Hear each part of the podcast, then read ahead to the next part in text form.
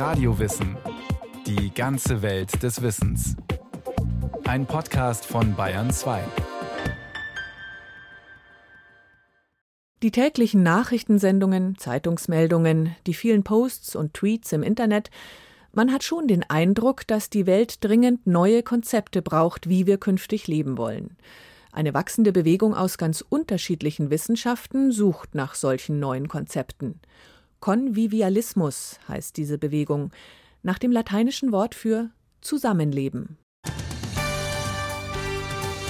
Schätzungsweise 600 Kilo Plastikmüll verursacht allein so jeder Deutsche. war es, dass bei BP in Fragen der Sicherheit nicht die allerhöchsten Wir dürfen Standards nicht zulassen, dass mit dem Meer die Urquelle allen Lebens Als auf die der Erde Benzinpreise stirbt. im Sommer wieder auf Rekordhöhen kletterten, tauchten Protestvideos auf. Vertuschen, vernebeln und verharmlosen. Schützer gehen davon aus, dass heute bereits mehr als 60 Prozent des tropischen Regenwaldes auf Tatverdacht, Borneo Gewässerverunreinigung, Verunreinigung, Klimawandel, soziale Ungleichheit, Umweltzerstörung, Kriege, Hunger und Folter, Flüchtlinge und gewaltsame Konflikte. Die Unzufriedenheit mit dem Zustand der Welt ist groß.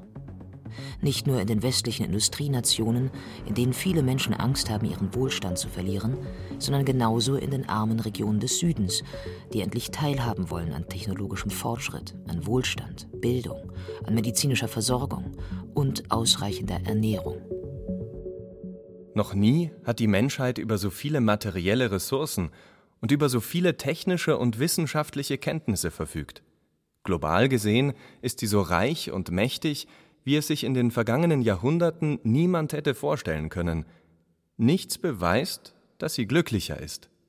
Mit diesen Worten beginnt das konvivialistische Manifest.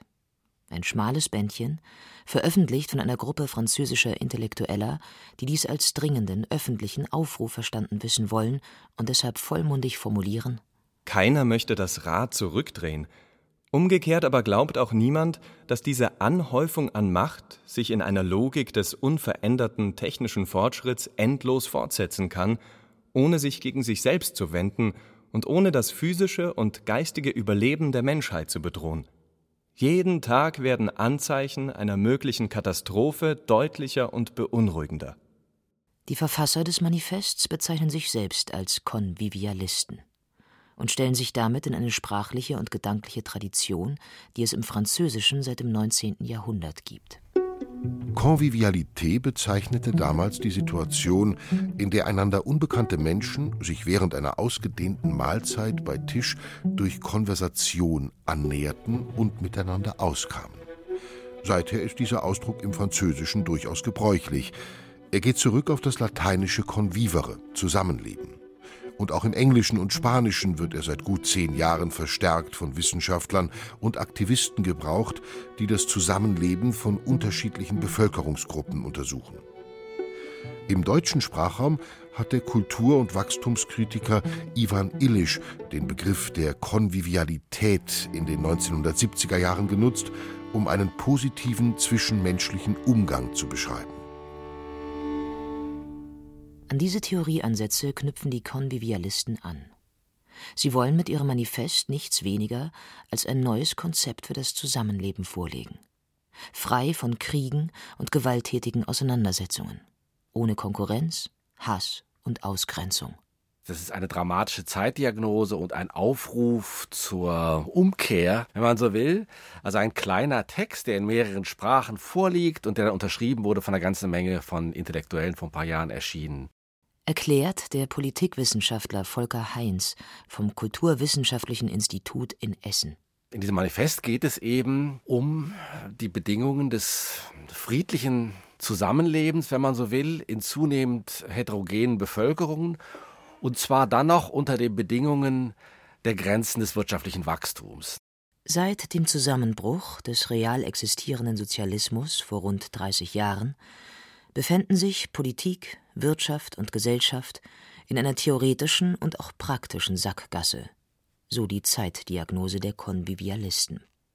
Das damals vielbeschworene Ende der Geschichte habe sich aber, entgegen den Erwartungen, längst nicht als Wendung zum guten, friedlichen und kooperativen Zusammenleben entpuppt. So wie das Ende des Kalten Kriegs nicht zum Abrüsten geführt habe, so habe sich der Siegeszug des Kapitalismus, die Zerstörung der Natur und die Ausbeutung der ärmeren Länder durch die Aufhebung der West-Ost-Blöcke sogar noch beschleunigt, kritisieren die Konvivialisten. Da tritt das Manifest mit hohem Anspruch auf, dass es nämlich versucht, eine Synthese zu bilden aus vier Traditionen des politischen Denkens, nämlich Liberalismus, Sozialismus, Kommunismus und Anarchismus. Also im Grunde nicht nur zusammenzupflücken, irgendwie best-of von jedem, sondern dass tatsächlich, wenn man diese vier Traditionen zusammendenkt, daraus etwas Neues entsteht.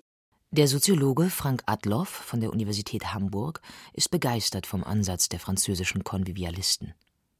Endlich gäbe es ein Gedankenmodell, das eine Alternative sein könnte zur gegenwärtigen Form des Zusammenlebens, die von vielen als unbefriedigend empfunden wird. Deshalb hat er sich dafür eingesetzt, das Manifest ins Deutsche zu übersetzen. Außerdem hat er ein Debattenband dazu herausgegeben, veranstaltet Tagungen und Seminare zum Thema denn statt immer neuer Negativbefunde sei eine Vision vom besseren Leben, von einer neuen Art des Zusammenlebens, für mehr Solidarität und Gemeinwohl dringend nötig wir brauchen Kritik, aber es gibt schon sehr viele Kritiken von allen möglichen Phänomenen und insbesondere gibt es ja irgendwie eine grassierende, boomende Kapitalismuskritik wieder seit einigen Jahren. Daran mangelt es nicht, sondern woran es mangelt, ist eigentlich eine positive Vision des Zusammenlebens. Was ist die Alternative? Was könnte eine reale Utopie sein, die man anvisiert? Also nichts, was irgendwie in völliger Entfernung irgendwie kaum erreichbar ist, sondern wofür es schon Ansätze gibt. Die Occupy-Bewegung, Attac, Fairtrade, die Hambacher Forstaktivisten oder das Urban Gardening, lokale Tauschsysteme oder ehrenamtliche Flüchtlingsbetreuung. Viele Menschen in unterschiedlichen sozialen und politischen Gruppierungen fordern, neue Wege zu beschreiten, um aus dem angeblich unausweichlichen Kreislauf von Verschwendung und Zerstörung, Ungerechtigkeit und Ungleichheit bitterer Armut und unvorstellbarem Reichtum auszubrechen. Sie kritisieren soziale Missstände, aber auch die vorgeblichen Sachzwänge, die zu einem immer weiter so in der Politik führen. Vor allem aber setzen sich alle diese Menschen für eine gerechtere Art des Zusammenlebens ein. Und sie handeln dementsprechend. Die Konvivialisten machen zwei Hauptaspekte für die gegenwärtigen Krisen verantwortlich. Zum einen das nutzenorientierte Denken des Utilitarismus und zum anderen das Credo vom wirtschaftlichen Wachstum. Das Nutzenstreben habe sich seit den 1960er Jahren, ausgehend von den Wirtschaftswissenschaften, nach und nach als Prinzip in allen Gesellschaftsbereichen durchgesetzt. Seither habe das Konzept des Homo economicus, der in Konkurrenz mit anderen lebe, um den Nutzen für sich selbst immer und jederzeit zu maximieren, seinen Siegeszug um die Welt angetreten. Seitdem ist in der angelsächsischen Welt und tendenziell in immer mehr Ländern der Zerstörung aller sozialen und politischen Regulierungen zugunsten der alleinigen kommerziellen Regulierungen Tür und Tor geöffnet. Denn wenn die Menschen lediglich ökonomische Wesen sind, welche andere Sprache könnten sie dann verstehen, wenn nicht die des individuellen Interesses, des Falschens, des Tauschgeschäfts und des Vertrags? Die Folge dieses Ansatzes sei, so die Konvivialisten, dass inzwischen fast alle Lebensbereiche nach ökonomischen Kriterien durchorganisiert würden. Nicht nur die Arbeitsverhältnisse seien betroffen, sondern beispielsweise auch das Gesundheitswesen und die Wissenschaften. Eine Entwicklung, die auch vor dem Privatleben der Menschen nicht Halt mache, so Frank Adloff. Das zeigt sich dann natürlich an den ganzen Reformen der Individualisierung, der Privatisierung, der Deregulierung der letzten Jahrzehnte. Dass im Grunde gesagt wird, wenn jeder sich um sich selbst kümmert, dann geht es allen gut. Und das äh, stimmt natürlich ganz schlichtweg einfach nicht. Ganz im Gegenteil. Menschen sind auf vielen Ebenen auf andere angewiesen. Sie sind, wie bereits Aristoteles es formulierte, ein Zoon Politikon, also ein soziales und politisches Wesen. Und dank der Erkenntnisse der Evolutionsbiologen wissen wir mittlerweile, dass Menschen sogar die prosozialste Spezies des ganzen Planeten sind. Der Wille zur Kooperation zeichnet den Menschen aus, und zwar schon als Säugling. Die Fähigkeit zu lügen, zu betrügen, andere auszugrenzen und zu übervorteilen, entwickelt sich dagegen erst im Laufe des Heranwachsens. Die sozialen Umstände sind mitverantwortlich dafür, wie stark sich diese Eigenschaften ausprägen. Dass die Vorstellung vom Homo economicus ein Mythos ist, zeige sich auch daran, dass er nicht zu unseren Alltagserfahrungen passt. Denn dort lebten wir anders. Wir kümmern uns um Freunde, pflegen Angehörige, versorgen Kinder oder Großeltern, durchaus ohne eigenen Vorteil. Und selbst der Kapitalismus funktioniere nicht ohne Zusammenarbeit, so Frank Adloff. Aber auch in einem durch und durch kapitalistischen System braucht es Kooperation. Kein Unternehmen würde auskommen ohne Kooperation der Mitarbeiter untereinander und so weiter. Oder ähm, auch keine Familie und keine Freundschaft würde irgendwie weiter bestehen können ohne Kooperation und irgendwie Beziehungen des Gebens zueinander. Deshalb sei die gegenwärtige Kultur ein Irrweg, und zwar auf allen Ebenen. Und letztendlich zerstöre sie nicht nur unseren Planeten, sondern auch unsere sozialen Bindungen und Beziehungen, kritisieren die Konvivialisten. Nach und nach sehen sich auch alle Bereiche des Daseins bis hin zu den Affekten und den Freundschafts- oder Liebesbeziehungen einer buchhalterischen, technischen und betriebswirtschaftlichen Logik unterworfen. Als Alternative zur Theorie vom Homo economicus setzen die Konvivialisten das Konzept vom guten Leben. Sprachlich knüpfen sie damit an Gedanken an, die die Philosophen und Theologen seit der Antike beschäftigen. Was macht das gute Leben aus? Askese und Verzicht oder Erkenntnis und Tugendhaftigkeit? Materieller Wohlstand oder Arbeit für das Gemeinwohl? Selbstverwirklichung oder Unterstützung des Kollektivs? Die Antworten sind so unterschiedlich wie die Denker, die sich damit beschäftigt haben. Die Konvivialisten verstehen unter dem guten Leben das friedliche, gerechte und solidarische Zusammenleben der Menschen untereinander, sagt Frank Adloff. Dazu gehört ein bedingungsloses Grundeinkommen, genauso wie eine Begrenzung von Managergehältern. An die Stelle einer Ethik der Beschleunigung wollen sie eine Ethik des Maßhaltens setzen. Denn Solidarität und das Gemeinwohl machten das Leben lebenswerter als materieller Reichtum.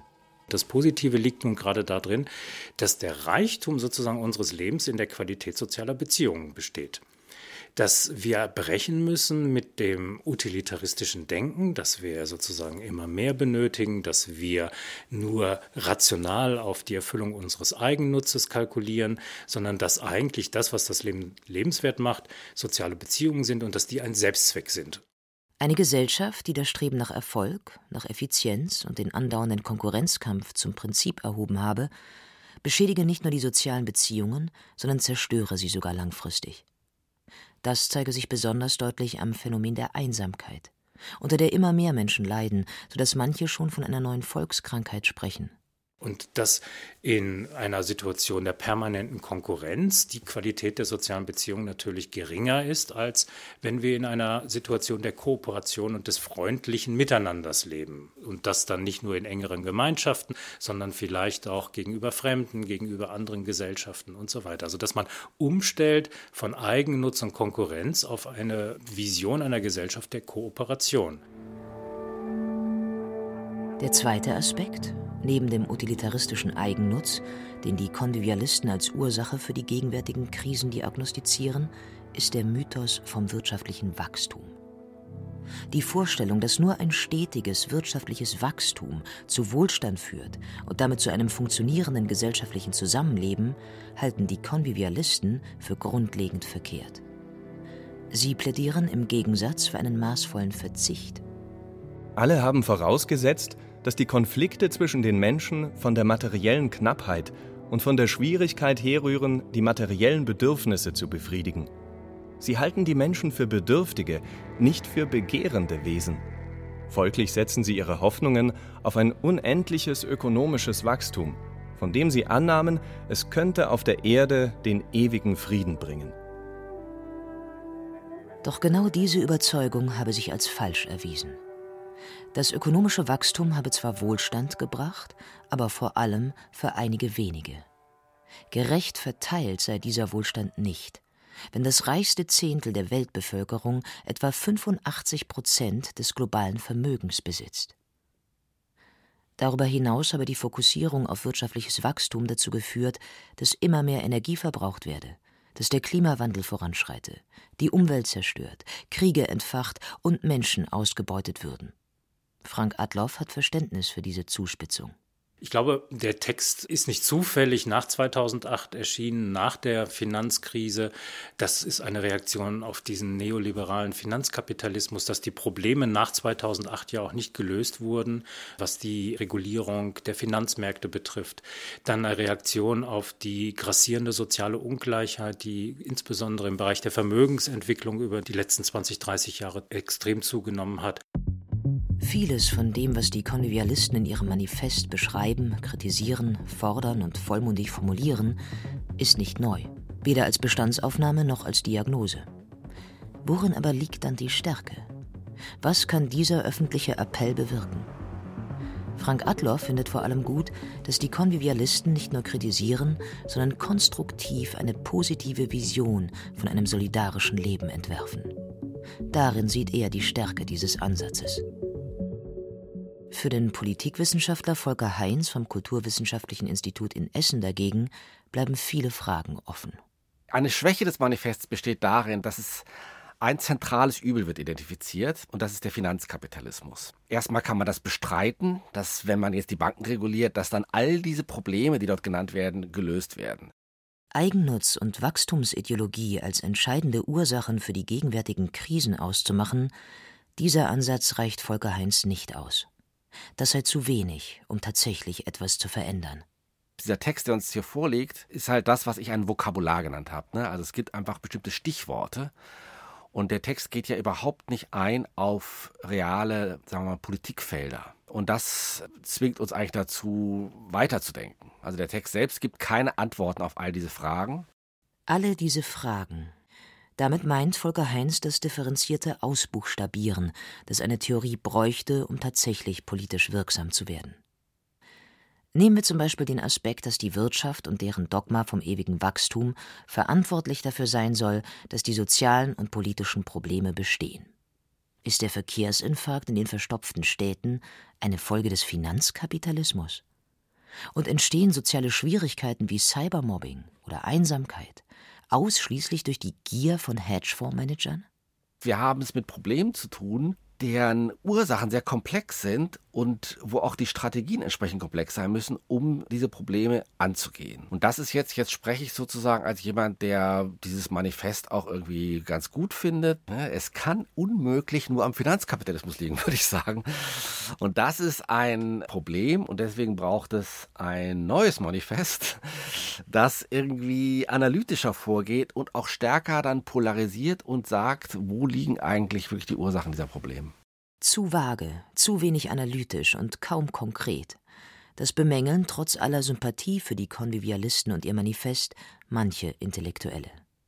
Vor allem solche, die sich genau mit diesen Fragen der Verteilungsgerechtigkeit, mit fairem und gewaltfreiem Zusammenleben, mit sozialer Großzügigkeit und Altruismus wissenschaftlich auseinandersetzen.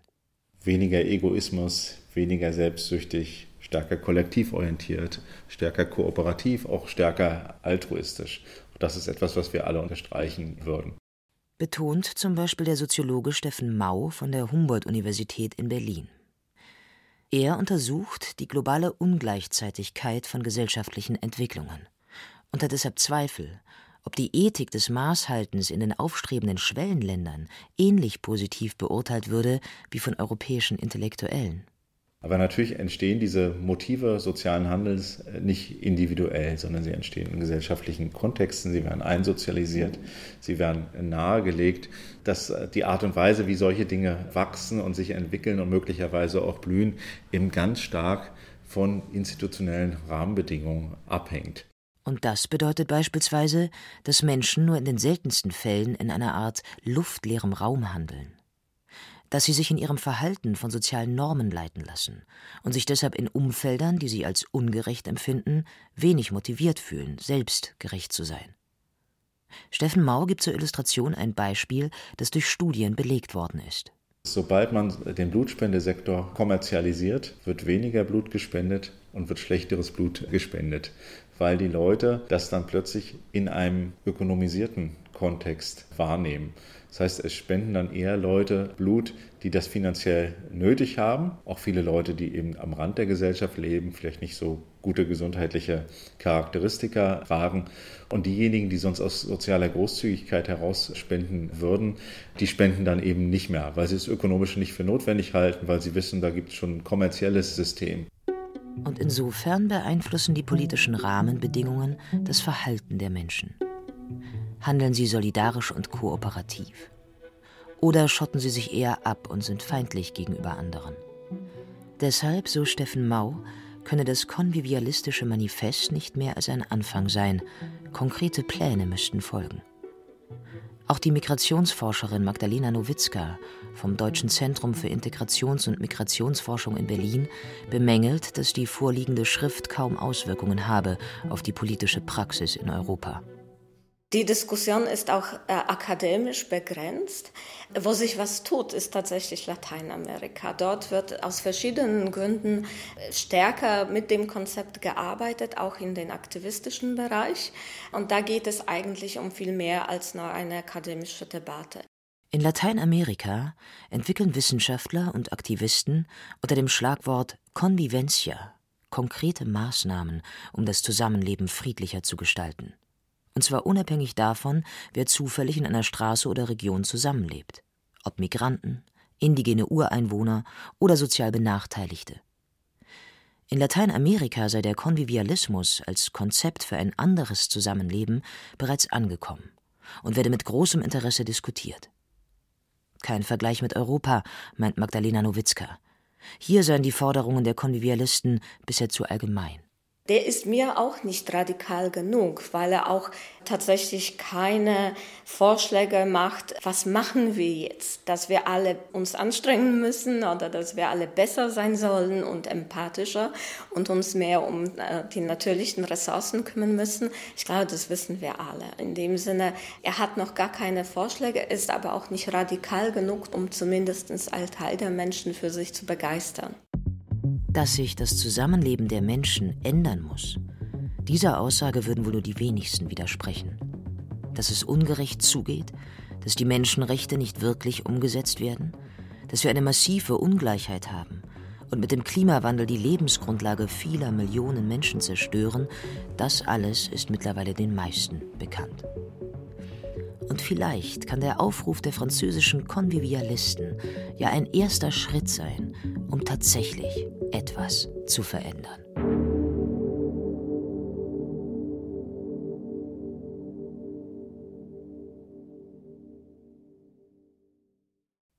Das war Radio Wissen, ein Podcast von Bayern 2. Thema dieser Folge Neue Konzepte des Zusammenlebens, der Konvivialismus von Daniela Remus. Regie führte Christiane Klenz. Es sprachen Katja Birkle, Stefan Wilkening und Benedikt Schregle. Technik Miriam Böhm. Redaktion Bernhard Kastner. Wenn Sie keine Folge mehr verpassen wollen, abonnieren Sie Radio Wissen unter bayern2.de Podcast und überall, wo es Podcasts gibt.